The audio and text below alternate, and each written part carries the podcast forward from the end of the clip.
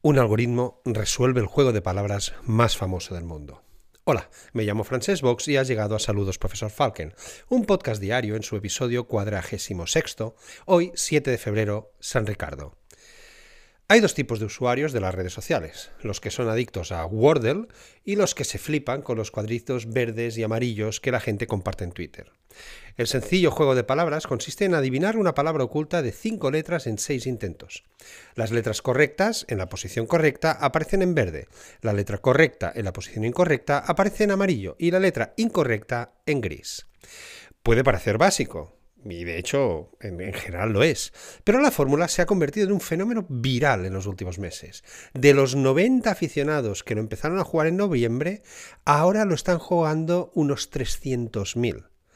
El inventor de la versión original en inglés, el ingeniero de software de origen galés Josh Wardle, lo creó durante la pandemia para entretener a su pareja, una adicta a los juegos de palabras. Luego hizo que su familia jugara en un chat de grupo y más tarde se popularizó gracias a Twitter y Facebook. La simplicidad del juego es de hecho la clave de su éxito. El jugador accede a una página sin florituras, sin cuota, ni registro ni publicidad, e intenta adivinar una palabra de cinco letras en un formato similar al del legendario Mastermind, o Mastermind, como decíamos en aquella época. Solo se plantea un reto al día, por lo que sus seguidores tienen que esperar 24 horas para volver a jugar. Pero el juego es quizá más atractivo por ello. Una vez que se ha jugado varias veces, surge una pregunta. ¿Existe un método óptimo para resolver el rompecabezas y reducir el número de intentos? Esteban Moro, profesor, investigador y científico de datos de la Universidad Carlos III de Madrid y actualmente profesor visitante del Instituto Tecnológico de Massachusetts, el famoso MIT, ha buscado una respuesta científica a esta pregunta. En un artículo publicado en su blog, ha descrito una estrategia que resolvería el 99% de los 206 retos planteados hasta ahora por Wordle en menos de seis pasos aunque este método no puede aplicarse a otras versiones del juego, como las que han circulado en español e incluso en gallego. Su estrategia se basa en dos factores, comenzar el juego con una palabra identificada como la mejor opción y realizar sucesivos intentos siguiendo una sencilla regla. Pero ¿cómo se encuentra esa regla? Moro ha utilizado para sus cálculos un lenguaje de programación de software libre llamado R, competencia de Python en el área del análisis de datos, que le permite realizar análisis estadísticos e intentar reproducir Wordle en su ordenador.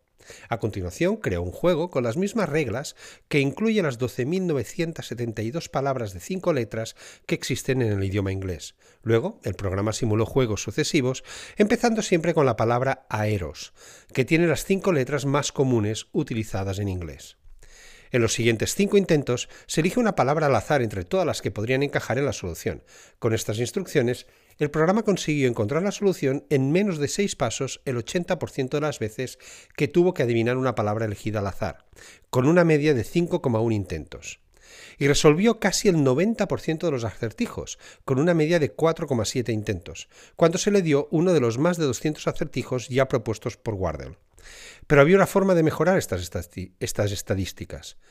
Otros investigadores descubrieron que las soluciones del juego no se eligen al azar entre las más de 12.000 posibilidades. Algunas palabras tenían más probabilidades de salir que otras.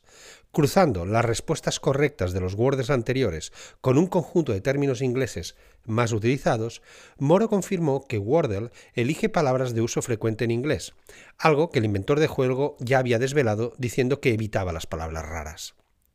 Tiene mucho sentido, dice Moro. Para que el juego sea un éxito tiene que ser sencillo y jugable, y elegir los términos más comunes significa que al final todos acertamos en pocos intentos. Moro cambió entonces el algoritmo, programó las simulaciones para que, iniciando también el juego con la palabra aeros, eligiera siempre entonces el término más usado en inglés entre todas las posibilidades, con la ayuda de una herramienta que ordena las palabras según la frecuencia de uso.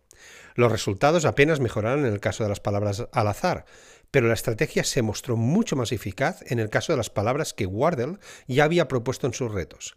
El programa resolvió el 97% de los acertijos en una media de 3,9 intentos. Soy un científico de datos y como tal siempre estoy buscando estos sesgos y patrones que nos ayudan a hacer algoritmos. Así que lo que he hecho es ver que había, que había perdón, un sesgo en las palabras que elegía Wardle y explotar esto para mejorar la estrategia, explica Moro. ¿Y tú, conocías este juego? ¿Piensas intentarlo? Y hasta aquí la pildoría, que no pildorilla, del día. Hasta mañana y acordaos de ser felices hoy, ni que sea por un ratito. aunque no acertéis al Wordle.